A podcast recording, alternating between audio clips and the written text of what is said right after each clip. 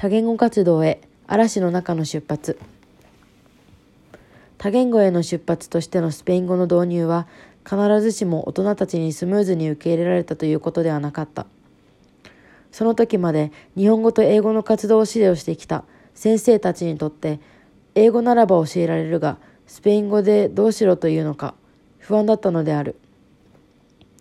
大人が言葉の先生として教えるという位置にいる限り多言語活動は不可能なのである。今や大人の役割は新しい言語環境に住み始めた家族の母親になることであり、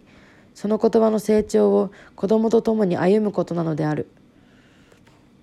先生たちにとって多言語活動における自分の位置を理解することが困難になったように、子供の親たちの理解を得ることも容易ではなかった。英語一つやって、その英語すらまだちっとも言わないのに、またどうしてスペイン語ですか？先生はスペイン語ができるのですかの一撃で腰が砕けてしまったのである。多言語活動への出発はまさに嵐の中での船出であった。